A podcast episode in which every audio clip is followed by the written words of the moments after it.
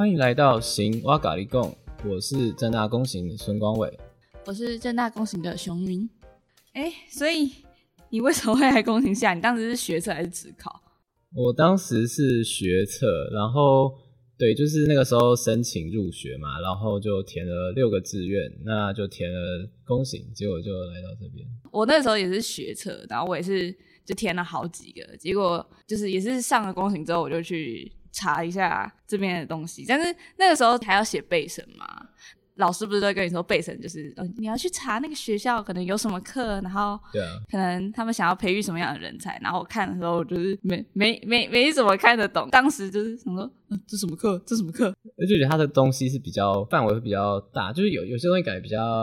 就是你乍看之下会比较看不出来说它到底是在学些什么。应该说，可能看就是单纯看他网页上面写的东西，其实不太理解，就是你实际上会上了什么。可是我觉得真的来上，真的有在系上上课之后，我觉得其实还算蛮有趣的。而且那个时候其实我一直在想说，就是公营系它真的，我来面试的时候，那个时候教授问我第一个问题就是说，当然就是问我说对于公营系的想象啊，然后我那时候直接跟他说，我觉得公营系大概就是考什么一般行政啊、一般民政之类的，就是长大要去当公务员那种。对，就是大家对于公营系的最刻板的那种印象，就是觉得说出来就是做公务员啊，然后可能就是不断的考试、考试、考试，呃，是真的蛮多考试。对啊，我也觉得，就是考试大概还是有啊，可是我觉得报告报报告报告比考试要来更多。哦，对，报告报告，而且你报告就是你除了本身就是 PPT 以外，你还要再做一些书面的报告，所以那个东西量也是会。量也是很多，不过我觉得也挺好的，因为像是现在已经有很多的补习班之类的，就是他们就是以国考作为他们的卖点嘛，那他们就可以，就是现在可能很多人想要去考国考。还不如就是去补习班，或者说他就自己念了，因为这些东西其实是大家随处都可以接收到的资讯，但是反而就变成说，在工程系你去学习的东西，并不是你要怎么当上一个公务员，或者说你怎么当上一个可能一个参与公共事务的人，而是怎么当一个好的参与公共事务的人。我觉得更有这种感觉，就是你现在有了一些理论的基础，你有一些分析的工具，那这样的话，你可能在剖析一个公共议题的时候，你会比人家有更多的优势，或者说你有更多的角度可以去切入，去理解不同人的感受。嗯，你刚刚说的像是这些基础的这些工具，是比较偏向，例如说，例如说我们可能用政策分析，然后去讨论说那个议题里面，就是把它拆解成可能它会牵涉到哪一些人啊，可能跟就是会发生哪一些事情，政策要怎么去制定它的那个方案，或者是说要怎么去选择，可以达到一个就是在不牺牲很多人的利益的前提下，又可以达到目的。你刚刚讲的是类似，例如说像这种有一些政策工具，或者是一些这种分析的工具嘛，类似这种的感觉。对啊，就是有点像是我们可能上过名目团体啊，或者是说我们当时上课的时候也有提到可能鱼骨分鱼骨图啊这种，因为单纯讨论一个公共议题，对很多人来说可能是很空泛或者是很抽象。你单纯讨论的话，其实大家没有办法很逻辑性的去思考一个公共议题。议题它背后的究竟的那些，对，还有因为还有很多，其实因为公共议题它就是有很多的复杂因素。交缠在一起，那基本上大家如果只是凭空的去想象、去谈论的话，就很容易一直在在鬼打墙，或者是说，其实两边根本就站在不同的这个角度切入，然后没有办法去达到一个真正有效的沟通。像是刚才提到政策分析这种，让大家可以在一个在同样的频道上面去讨论一件事情，然后让他们有一个比较逻辑理性的方式去。解释，然后去思考说这个问题到底可以怎么样去解决。嗯，对，我也觉得就是基本上我们可以透过这些工具，它就有点像是一个桥梁的概念，等于是说让让两边在沟通的时候有一个依据，然后大家可以就是透过这个政策分析的工具，然后去理清说这个问题本身。诶，那其实讲到这个，我就想到说最近那个最近蛮热门的一个话题是那个大麻。合法，嗯，这一题他就是在讲说，例如说像，因为台湾基本上目前是目前就是顶多就可能就是一些那种医疗用途，它可以特别就是专案进口，但是一般来说就是刚刚就在突然想说，哎，那我们刚刚不是刚好讲到说那个政策分析，去找一些他的利害关系人啊等等，那我前一阵子刚好看到这个议题，我就觉得说这议题好像也可以用就是政策分析的这个过程去去把它拆解。拆解开来。我记得老师上课的时候好像有提到类似的话题，像是美国的禁酒令，当时也是有把这种可能会对人体造成伤害这种成瘾性的药物或者是一些食物之类的，或者是一些成瘾的用品啊，当做是政府管制的一个东西。但是这种东西可能它受到政府管制之后，就会有两种，可能会受到大力的反弹，或者是说就被压制下来。可是大麻的话，现在台湾应该还是全面禁止的吧？它不是好像是归类为二级毒品嘛？对，它跟我记得我查到资料，它跟安非他命好像是同级。哦，那就是非常的严严格管制呢。对啊，而且我自己觉得其实还有牵涉到就是大家呃，就是那种社会历史文化脉络问题。美国在一九三零年代，就是在经济大萧条之后，他们基本上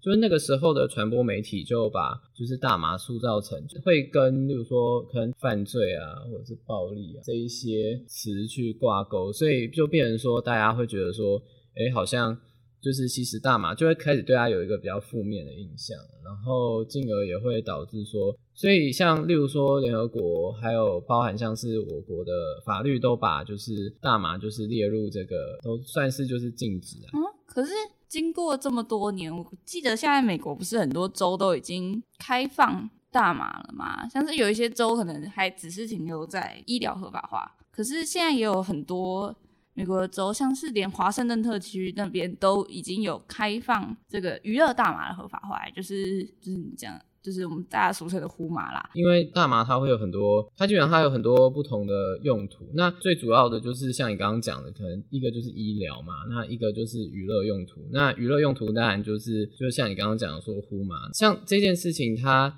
呃，以美国来说，对，的确，它好像有一些州，它就是会，嗯，它有有的是只开放医疗用途，然后有的就是全部就会都会开放。那如果是说全部都开放的这一个部分，我是觉得说，它如果全部开放的话，那这样就会产生一个问题，它有没有办法落实做到监管？应该说。我觉得一定会有黑数，但是重点就是说，它的那个管制程度可以管到什么样的程度？它有没有办法落实，或者是针对有吸食的人做一些造册啊等等的这一些措施？我觉得这是蛮重要的。可是，因为如果说。全面禁止跟跟我们政府有合法化去管理的话，应该能够比全面禁止还要来得更好掌握这个大麻市场的状况吧？因为如果你全面禁止的话，其实它就是一个完全不透明的市场环境。可是如果政府有合法的管制权的话，那这个东西就会被摊开在阳光之下，那政府也比较好去管控，民众也能够更能了解这个大麻市场，不是吗？嗯，因为我们知道说大麻自己看到的资料是说，就是它对身体造成的危害，如果用一个量表，就是如果用一个光看的话，它是比这个就是我们一般说烟品，它的危害会比烟品再低，所以它但是吸食大麻之后还是会有一些就是成瘾性，因为它里面有一个这个四氢大麻酚的成分，然后这个基本上就是它是会让你就是。是有一些成瘾性，而且我们一般不是就会说，就吸了大麻之后会变嗨，这个也是跟这个成分有关系。那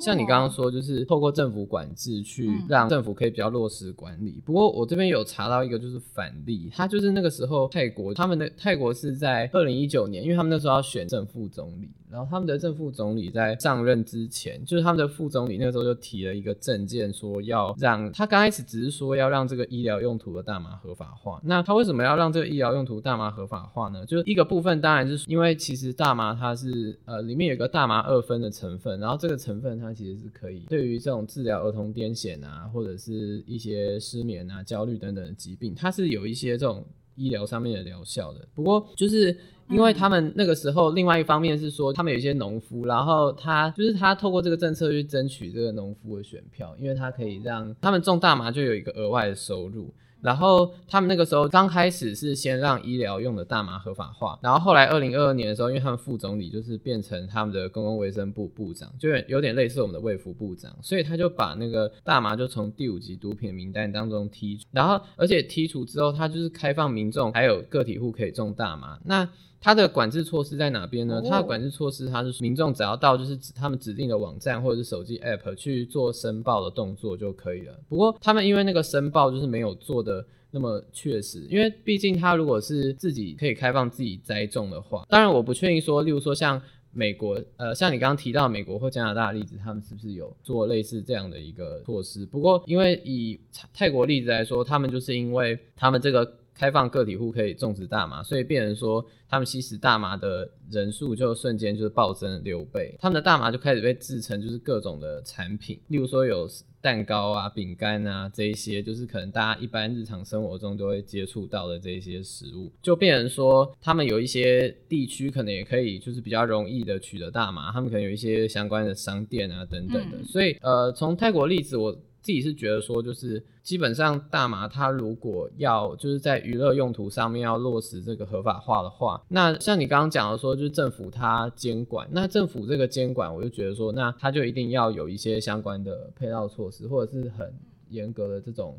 呃造册机制，不然可能就会像泰国这样，它就是法律这样它就没有跟上，所以就变成说就变得有点乱象丛生这样子。嗯，可是。泰国应该算是就是可能它实施的比较失败一点吧，因为像是像是你刚才前面提到的加拿大部分，加拿大它其实他们那边就做的还算不错啊，像是他们就他们在全面合法化之后，他们也有去做出研究调查，去研究他们国内的人民在大麻完全合法化之后的这个吸食状况跟使用者的。数量没有明显的增加，但是他们的这个研究结果是发现说，其实并没有明显的增加，而且呢，大部分的民众基本上，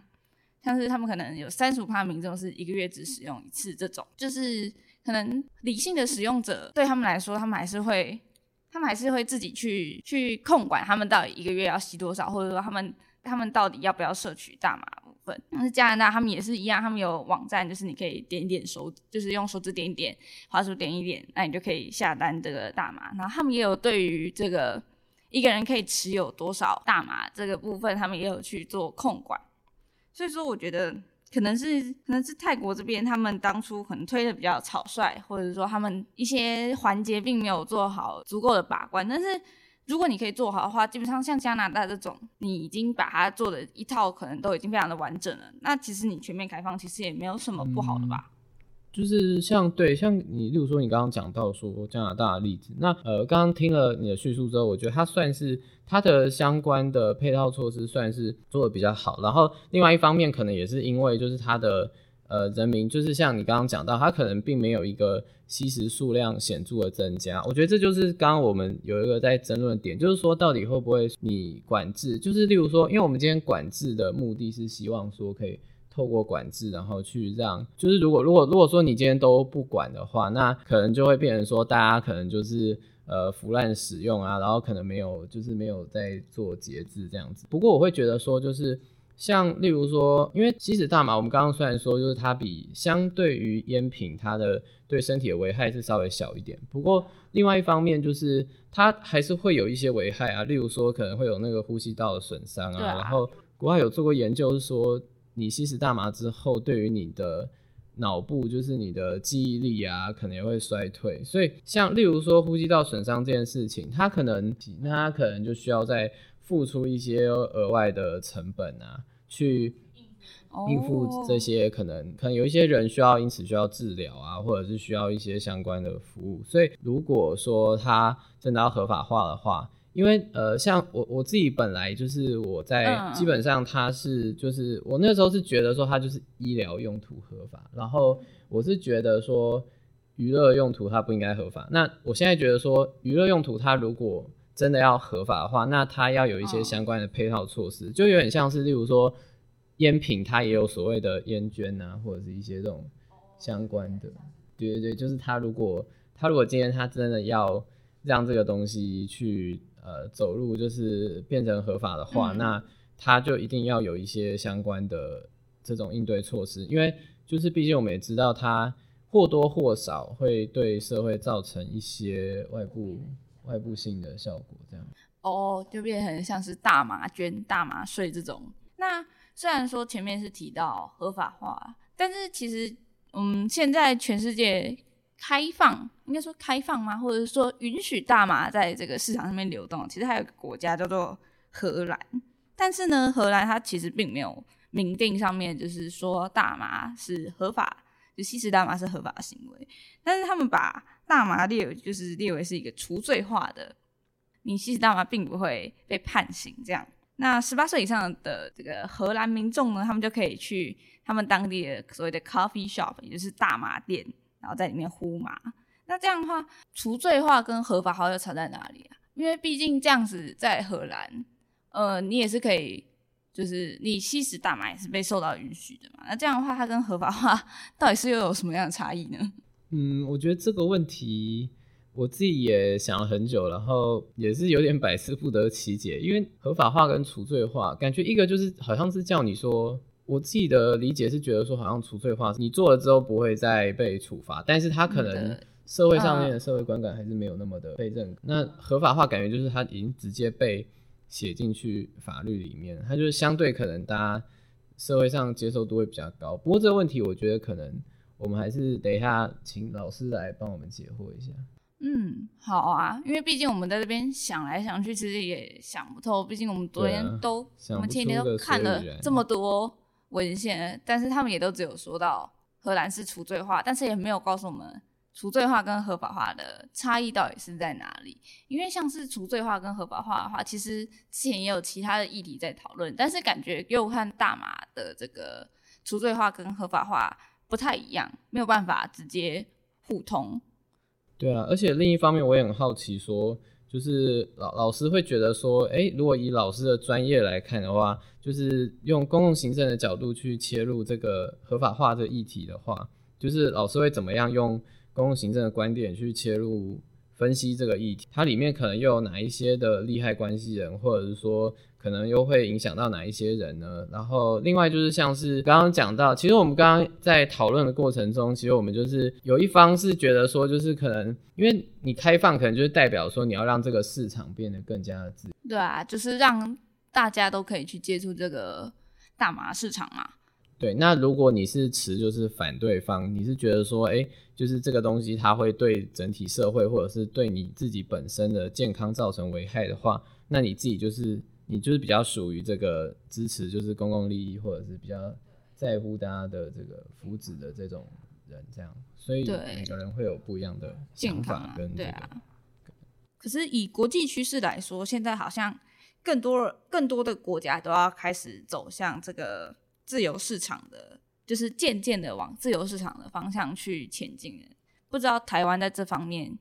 要采取偏向哪一个方向的措施会比较好呢？对啊，就是究竟是要采取这种有条件的开放，还是说就是禁止，然后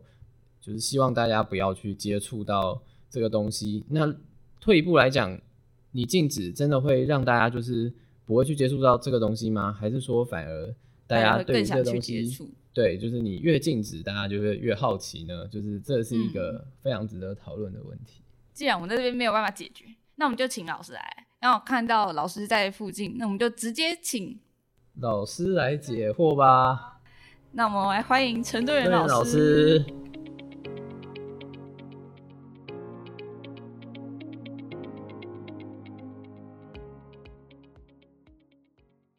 好，那欢迎那个陈队老师。老师，你可以跟大家打个招呼吗？嗨，大家好，我是正大工行系的陈队元老师，谢谢大家。那老师，因为我们刚才就是我们两个讨论这个有关于大麻合法化的这个政策，我们不管怎么样讨论，都还是有一些，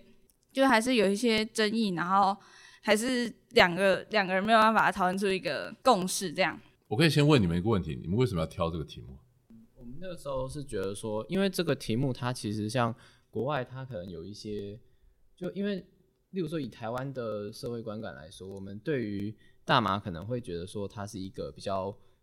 没那么好的东西。那不过我们发现说，诶，国外它其实有一些案例，它可能是透过政府去做一些管制啊，或者是就是政府去做一些相关的措施，然后让让这个大麻它是可以。在有受到政府监管的情况下去使用的，而且我们查到资料说，就是其实就是它相对它对人体也是会有危害，但是相对而言会对跟烟品相较之下会危害会再低一点点，所以我们觉得这是一个值得拿来讨论的问题。所以你们对这种争议性很大的问题很有兴趣，或者说跟你本来的想法不太一样的东西很有兴趣。事实上，我以前在美国的时候有碰过一个医学院的学学生，他有在吸大麻，我有问他，当然那个是违法的事情。我有问他说，吸完大麻的时候到底有什么不一样？然后你知道他跟我讲什么？他说，吸完大麻之后，好像你所有的神经都打开了，所以你看自自己的手的时候，你平常不会看到你手上的纹路。可是呢，当吸完大麻之后，他看到手上的纹路的那个细的程度，好像加了那个四 K 的那种电视一样。哦，他的他他的他的整个那个那个思维会好，好像变得非常非常的用一个英文叫 sharp，就很锐利。可是这个只会持续一段时间之后，他感感官会被放大。那这个就是很标准的所谓的毒品。当然。呃，我我我知道这个过程中有很多人在讲他的污名化啊，什么等等这个问题。可是事实上，我觉得可以，我们可以挑一个比较中性一点的名词啊。在美国有一个名词叫做呃 substance abuse 啊，叫所谓的某种呃元素的滥用啊，就是一些化学元素的滥用。我觉得这样可能，我觉得到这个程度已经是比较证明，呃，应该说去污名化，确实，所以我们叫它叫做 substance abuse。所以问问题倒不是这个 substance。它有什么用？所以我们应该要合法不合法，而是呢，如何避免它的滥用这件事情反而比较重要。哦，我们刚刚就有在想说，那所以我们就想要请问老师说，哎，那老师从就是公共行政的角度去看待这个议题的话，会有什么样的想法，或者说觉得说这个议题可以怎么样拆解去理解它，会是一个比较好的？这这种政策在。啊，我们公共政策的场域里面有一个蛮特别的一个名词，叫做道德政策，就它那个对错很明显。你们知道我们在讲道德政策的时候，就说这件事情是对，这件事情错的。啊，这种对错的里面呢，它有一个蛮大的问题，就会产生一个事情叫做价值冲突。那通常我们学的公共政策里面都是谈到很多的所谓工具理性的概念。所谓工具理性的意思，就是说一个人要做决定的时候，很像你比如说从家里到学校。的交通的选择，它有很多种方式，那你就找出其中一个最有效率、效能又便宜又快的那个方式，那就是对的决策。可是，在价值冲突的决策里面，它可能呃两边是完全没有办法用任何方式把它做联系的，它只有一方面认为对方是对，对方是错。像我最喜欢举例子就是这个同婚这个这个事情，或同性恋这个事情。美国啊，西方国家的教会上是反对这件事情。他反对的理由并没有说我可以跟你好像一加一啊除以二这样啊，他完完全没有，就是呃我认为你错，然后他他们也认为教会是错的啊。所以这种这种这种价值冲突的状况有点像一跟零哈。那有趣的事情是两边又都是好人啊。没有坏人在这个里面哈，所以大家的看法是不一样哈。不过当然，我我我讲的这个意思是说，这种状况下，公共政策要找到一个用工具理性的一个所谓效率解会比较困难一点啊。所以通常我们叫这种政策，就你们挑啊，你们挑这种呃价值冲突比较严重一点的这个政策，好像我们都都叫它叫做道德政策，这是比较困难做决策啊。所以我我在我在讲的是说，你们挑了一个非常有趣的议题。啊，那当然，我们平常处理这种价值冲突的政策的时候，有有一些方法啊，有一些方法，比方说，呃，等时机来了，就社会风潮起来了，我再处理，平常就不管它，这样 OK，因为太争议了。哎，对，等政策窗开了啊，我们再来处理。还有一个就是我用一个防火墙的方式把它隔开啊，比方说，我举个例子，经济发展跟环境保护这两个东西是两个冲冲突的价值。所以，因此呢，我们在中央的部会里面有有两个部会，一个叫经济部，一个叫呃，以后会变成环境资源部了。那有很多的冲突呢，都是这个制度上的啊，就是我们叫 in institutional 的冲突，就让他们两个之间要想办法去协调。这样，那最后还有个叫个案判断了。所谓个案判断的意思是说，我不站立场，但是当个案来了，我们再看这件事情要怎么做，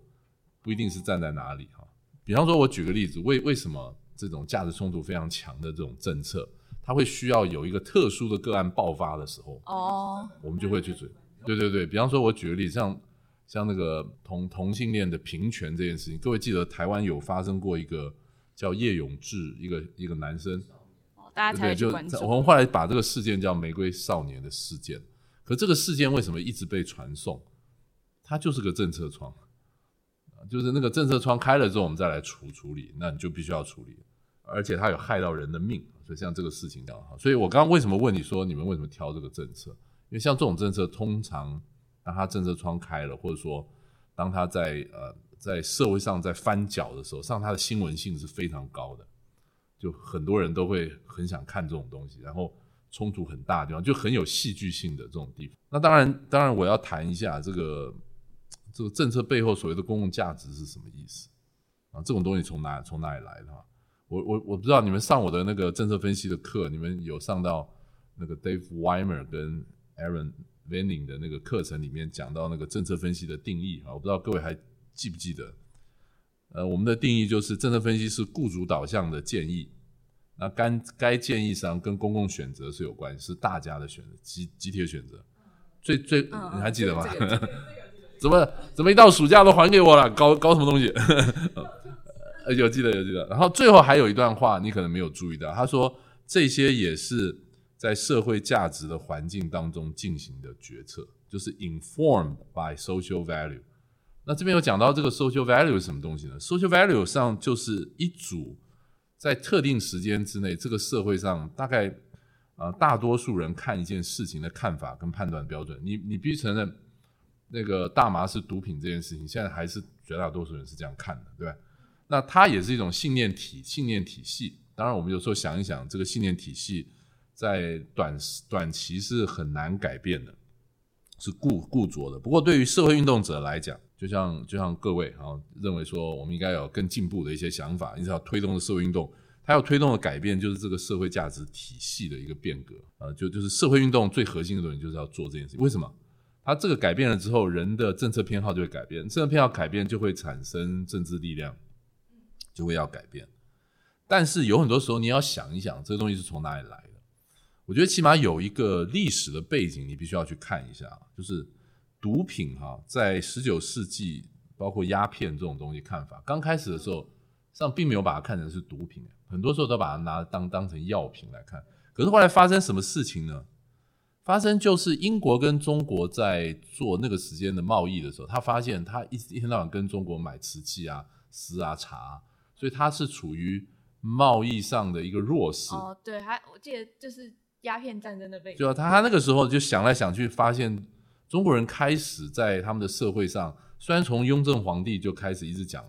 不可以吸鸦片，他们都知道这不对，可是，在社会上你有时候管不住啊，对吧？然后渐渐的就开始有娱乐性，甚至。成瘾的那个那个问题出来，那英国人看到这个东西，他就认为鸦鸦片卖到中国是蛮不错的。可是当这个事情发生之后，中国内部就开始做了一些禁烟运动。当当时就有一个争论，叫绝禁跟持禁嘛，对吧一个争。哦，对对对，林林则徐。林则徐就是那个绝境派的哈。后来当然这个事情就引引起了英国的不满。那几经外交交涉之后不成，他就对中国一八四零年发动战战争。然后最后是整个中国那个时候割，包括割让香港也是那个时候，所以那个历史事件在我们的社会价值系统里面就烙下一个烙印，就是当一个国家啊开始吸毒，这一个国啊，就从国的角度、集体的角度来讲，他可能就会被人家欺负，你知道吗？啊，就是说，我觉得这个印象。我们有的时候也要去看啊，它那个背后背景当当中啊，实际上是有这个东西。所以，我我的想法是，呃，这个所谓的社会价值的冲突的事情，当然还是要回到社会价值体系的里里面的一些对话哈，来面对，来来面对它的冲突。不过，我觉得也也有一些事情，你们可以从这个角度去想。对啊，我我我们一般讲政策的行销或者是议议题的倡议。刚开始第一步都一定是 raising awareness，就让大家能够认知到说啊，这边有这样一个问题。对啊，因为大家不然的话，大家其实平时根本就不知道或是不在乎这件事情。这个事情也是我们可以想一想啊，因为呃，根据一个研究哈，是在我们台湾的公共卫生杂志上有有写了，说你你知道对于这个毒品的危害的认知哈，那个学生，我我们现在大家听听说了。这也可以去查统计数字，大概就是呃呃药物滥用啊，最最大的那个问题大概是高中跟高职啊这个这个 level，所以呢，他们就做了一个调查，去看这个高中高职啊，他这种学生对于这个药物滥用的危害认知，你你也可以说他们可能被教导这个事情是有危害的，什么时候？大概这个时间开始，因为政府也很强力的在在做这个反毒的这个宣导嘛。然后有百分之四十六的资讯是来自于学校，有百分之三十一或接近三十二是来自于媒体。那从还有一个，我觉得其中有一个蛮重要是，当然这个比例不高，但是我觉得那个是刻骨铭心。他的同学或亲友当中有药物滥用的人。那这也也会让他们这个我也有看到不少。对，大大概有百分之十三是经由这样去知道的。那其其中大概最最大的部分，呃，第一名就是安非他命，第二名是安非他命，大概有百分之五十点八哈。那强强力胶大概三十六点五，摇头丸二十九点三，大麻是二十四点一，也蛮高的，大概是大概四分之一。所以你也你也可以知道说，有很多人他对这个药。呃，这个药物滥用的，除了从主要从学校来，然后他的从媒媒体上也也要有一些一些想法，但但是很重要是有很多的人上是亲身经历。我还有一次跑到基隆的社会局，他们为了这个防止药药物滥用，他有时候会让那些呃好像初犯，就刚刚被第一次被抓抓到人来参加一些活动。哦，参加那种呃，怎么戒毒？对对对对，戒毒反毒。然后呢，他们会请那个因为吸毒，呃，好像是安非他命还是什么，吸到后来那个屎尿失禁要包尿布的人来做分享，然后也也让他们今天整天上课包尿布上课，有太对，有有一点像那种行为影响的一种推力的性啊，大家实际体验一下。所以，所以我觉得。你应该这样说啦，应该这样说哈。如果你要推动大麻的合合法化的这个过程，你必须知道说它的危害的资讯是从哪里来，然后你必须要提供足够大家信心说好，那它就被限于在药物滥用，呃，不是在应该说医疗使用啊，还有在某些受限的环境里面这些娱乐使用，然后你告诉我这样做的时候它有什么好处？那如果不能讲这个事情的话，那当然。当然是没有办法，因为大家的看法都很都很清楚。还有呢，我觉得常常看这种道德政政策啊，你你也可以想一想，说那为什么在台湾同婚的推动就就比较比较顺利？事实上也没有你想象那么顺利了。我可以跟各位举个例子啊，像在二零一八年的公十个公投项目当中，有四个是跟这个议题有关，可是通通没过。所以后来国家用的方式是在名义上不直接去修改那个民法的婚姻的概念，他用大法官的少数人的意见，然后依照那个少数人，他甚至连婚姻这两个字都不用哦。所以他后来有一个法令叫《司法院释字第七百四七百四十八号解释实行法》，他们现在当然在可以可以去呃，就同志可以去登记结婚，但是呢。他在这边很巧妙的规避掉上次讲的那四个不行的那个状态啊，所以事实上，我们我们呃同婚为什么有这么大的政治的支持？即便是社会上绝大多数人还是反对，他的论述跟大麻合法化有什么不一样？我觉得这个很重要，就就是就是同样是道德政策啊，可是为什么有一个推的比较顺利？那这个大麻合合法化有什么不一样？他如果说我们到目前为止说他推的不顺利的话，那到底是为什么？可能像例如说以同婚议题来说，他可能还有一些社会上的一些团体或者是一些利益团体在做倡议，这可能是一个理由。对他，他有一些组织性的的力量在社会上在推动，而且他每每年都有游行。你没有看到每年有大麻合法化游行没有？而且台湾也比较没有说就是。针对这个议题去做一些研究或者在探讨的这种团体，就相对而言比较没有。你会觉得它的价值的层面有什么不一样？而且感觉同婚的，就是大麻话，完全就还有就是罪行的问题，因为它牵扯到犯罪，感觉大家会比较敏感一点。可是同婚议题上面比较没有，就是没比较没有可能刑法上面的影响。我个人的看法是这样。嗯，对这也有可能，就是他跟那个犯罪这个事情，呃，因为因为这个这个我们叫做比较公共政策，你如果拿这个来比较一下的话，你就会发现，呃，你在推这个大麻合合法化的时候，它可能有一些先天的条件并不是很好。你有没有发现同婚的背后很重要一个东西叫做 equality？我先不管你是谁，它东西是它最核心的价值是平等，对吧？那可是这个他那个平等的东西，他就不管你是什么人了，对吧？也不管你有没有犯罪了。这个讲人权这个事情，如果讲到跟平等权有关的东西的时候，上有很多事情，你你都没有什么好 argue 的。反正因为你生而为人，所以大家都应该一样，对吧？所以这个是一个很 powerful 的论述。可是，在大麻合法化上有这种论述吗？它它也不是一个平等的概念，有没有叫做大麻平权？啊，没有你不要，它只是一个，我觉得他比较你干嘛歧视我这个这么自由的人，对吧？我希望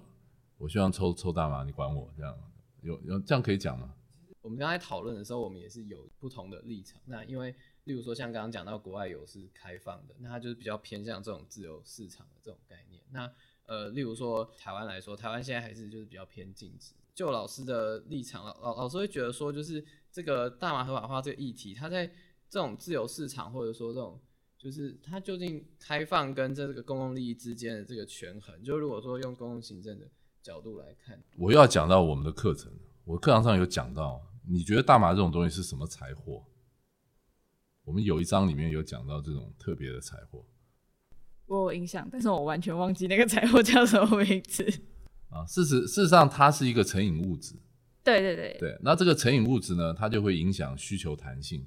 嗯，你基本上需需求就没有，它它就会没有弹性，记得吗？我知道，对啊，对，那这种需求没有弹性的东西，它如果对社会、对个人被认定是有是有影响的话，那政府介入几乎几乎是必要的，对不对？跟现在 AI 一样啊，你你有发现这个 AI 虽然是一个商业产品，可现在全世界风起云涌，都说要政府介入，哦，对啊，现在也有很多国家已经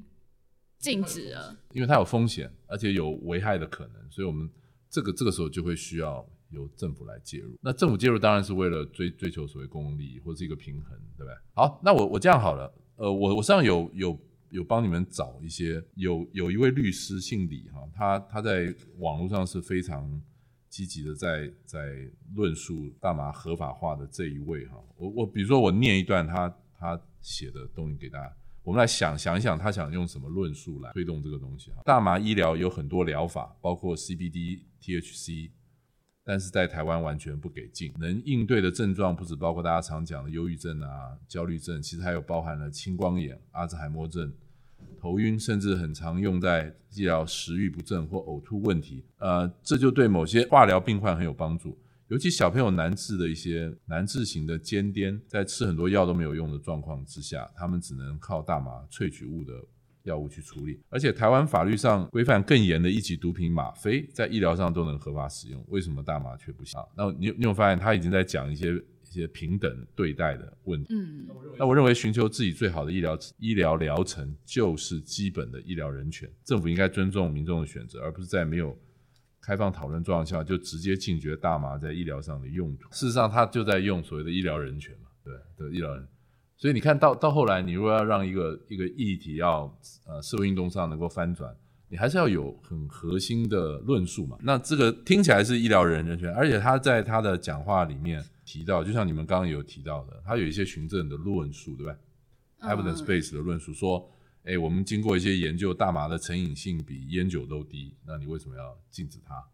对吧？还有就是那个法律的横平性，它比那个一级毒品都可以吗吗啡都可以拿来要要用，那你为什么不行？对？你有没有发现他也一直在用平等的这个概念？对对，就是好像你不回到那个平等概念，就没什么好推的那种感觉。你有你有没有发现，就是就是你还是要寻找一个适当可切入它，可以引起共鸣的一个论述了。嗯，啊，不过他我我自己感觉他还是有一些基本上的差异了。如果同样像那个玫瑰少年事事事件，因为没有给他平等待遇，因此社社会环境条件给他霸凌，因此他就他就死了，跟吸毒吸吸死了那个效果是不一样的。对啊，那个整体社会观感就非常的不 是啊是啊，所以他一定要先讲这个医疗人权啊，因为医疗人权是救命啊，嗯，对对不对？所以他一定要反过来讲啊，那不然的话就我我我的政策窗开不会因为是没有吸大麻这个人就自杀了，说啊有没有没有大麻我就死了这样，嗯，对不对？他他不能这样讲，这个论这个论述不合，他就不对了，就反啊。所以我们现在好像也在等一个什么东西啊？当然，最近我有看到一个论论述是这样，就是我们的司法行政体系因为毒品案件太多，体系整个负荷不了。嗯而且现在我们也在转变，就是以前把吸毒当成一种罪，那现在当成一种要医疗的病嗯啊，就是他实际上是把它当成一种疾病。但这个问题来了，就是他还是要在司法体系里面要先 process，process 之后呢，有检察官给他一个叫做他们他们有有有一个比较法律的一个说法。不不 anyway，他的意思是说，就是我今天不判你罪，但有个条，就我不把你起诉，有个条件，就是你要到那个医疗院所哎，对对，你被强制要要好像要去医疗一样，要去治治疗一样。但是这个都会造成司法的一个大的负荷。嗯我最近也在看一些影片，在讲那个旧金山这个城城市，因为它的气候条件还不错，然后呢，他就有很多那种毒品街哈，在街上就有很多那种 homeless 的人，就是无家可可、无家可归的人，然后吸毒啊，就然后他们就把它讲得很可怕。可是像那个背后有一个东西，也是就是司法司法行政的体系，包括警察、检调跟法院，对于毒品的这个案子太太疲劳了，所以他们就放宽了一些事情，就是说放宽了很多的事情，警察看到也也也不也不会去抓，这样就真真点变。为什么？就是因为司法负荷这个事情。当然，这个也是一个论一个论述了。最后一个我看过的一个论述，应该是说，就就像我们上课的时候有讲到那个禁酒令，你你越禁走私越厉害。呃，在鸦鸦片战争前的中国也，就当那个人开始把这个这个，比如说鸦片当成一个娱乐，甚至社社会地位比较高的，他买得起，他可以享受这个东西，就变成一个一个好像是社会风气的这个状况下，你朝廷再禁，他还是会走会走私啊。那那所以所以那何何不就把它开放，但是好好管制啊？不过通常这种论述的弱弱点是在你开放，但是如何好好管管制这个这个事情啊？我们常常会看到，有些时候我们也会叫这种价值冲突的问题，我们有另外一个说法叫做棘手问题，叫 wicked problem。那政府在处理这种公共政策事务上，它常常会出现一些样态，就就是他对这个事情无知，比如说你还没有好好研究，大家不知道。就像 COVID 1 9刚来的时候，全世界政府都像中国大陆一样，把整个城都封起来，因为你根本不知道什么东西啊，所以你就只有叫大家不要动。根本不知道会发生什么事。另外，当然就是这个价值冲突的这个状况，也会让这个问题比较棘手。还有就是不确定性好，像你你知道，他们毒品有一个疗，也不能说是疗法是这样，我一时把你戒毒很难，但是我给你一个替代的东西叫美沙酮，就是你来你来用美沙酮，这是没有被列为是毒品的东西，但是它会满足你一些成瘾的这件事情。嗯那到底效果怎么？到底真可以帮助你戒毒呢，还是延延长你的的药物滥用的时间？我不知，就是说这个东西都有一些不确定性，还有一些未预期的一些结果、我觉得这个也会造成它的 wiki problem，就是棘手问题。你知道美国在有一段时间，因为中南美洲进口的毒品，尤其是 cocaine 就骨科碱很多，所以他们就讲了一个政策叫 war on drug，就是要开始强力的执法甚至跨国执法哦，跑到哥伦比亚这种地方去打毒枭啊什么。那那段时间出的一些电影呢，大家里面都有演，都有演这个桥段。可是后来你知道吗？根据研究跟他们的发现，就是说当美美当美国政府从上到到下很强力地在执行这个 war on drug，有有点像那个清朝末年他在他在做这个事事情的时候。反而会让那个执法机关更加的贪腐，那这是你没有想到的一个副作用，对不对？对啊，这个就很有趣。像这种问题都非常棘手，就你要处处理的时候不容易，甚至你的承诺，政府承诺说我一定把安全把关什么都讲好，但是呢，仍然是一个棘手的问问题，因为你没有办法保证很多事情。老师，那我有一个问题，就是我们刚才在讨论到荷兰的大麻政策的时候，我们就有看到说荷兰它其实是把大麻除罪化了，可是它并没有说它是大麻合法化，然后我们就有点搞不太清楚说它的所谓的除罪化跟合法化到底差异在哪个地方。我对荷兰这个没有什么研究了，不过你你也想象，我我们现在的外遇是不是也除罪化？它事实上就是国家刑法不会用国家的力量去追你这个通奸的事情，但是但是民法里面还有妨害婚姻的罪，所以它它就是只要有人告，那个法院就会处处理，只是说我们不用刑法来对付这个事情。所以我猜啦，我猜我不知道，因为我没有看荷兰资料，我猜应该也是这个意思，就是国家检察官不会追溯抽抽大麻的事情。他不会主动追诉，可是他仍然是比如说二二级什么或几级的的一个滥滥用药药物的一个目标，这样我猜啦，我猜是这样，不过要查查资资料是不是这个意思？好，谢谢老师。诶，老师，那刚刚就是听你讲了这个议题的一个来龙去脉，还有解答之后，我觉得这议题真的有很多就是可以再去讨论的地方。诶，那有没有一个想要请问老师有没有一个地方，就是可以大家一起来讨论这一些公共议题，然后去分析、去了解这些公共议题背后来龙去脉的地方？哦，我我想刚好你刚好提这个东西，我觉得蛮有趣的。我想我们公共行政系，尤其正大公行，在呃今年刚好是六十岁，今年我们正大公行刚好六十岁哦，所以他在六十年前，呃，在在台北市的南边这个地方呃成立哈。那我我想呃很多刚刚我们这样深度讨论啊的公共政策的那个意图，在那个时候六十年前就已经种下。那刚巧刚巧哈，二十年前。台湾所有的政呃的的跟公共行政相关的系所，大概有三三十几个这个系所，我们自己组组成了一个叫公共行政系所联合会。那公共行政系所联合会呢，它的主要一个目的也也是希望能够集思广益，然后大家能够在这个一个公开的场域当中相互讨论一些困难呃不容易解决和重要的一些公共议题。所以说不定在那个上面也可以弄一个跟大法合大麻合法化的一个。一个公共论坛，对，一个像公共论坛一样的，你们自己学生也可以组啊。因为今年刚好刚好是我我我们六十周年的正大公行系主办这个二十周年的 TASPA 啊，这个公行公行政系所联合会的这样这样子一个场合，说明你们可以自己组一个 场域啊，然后也请老师在旁听，然后我们的学生用辩论啊什么方式，我觉得都很好啊。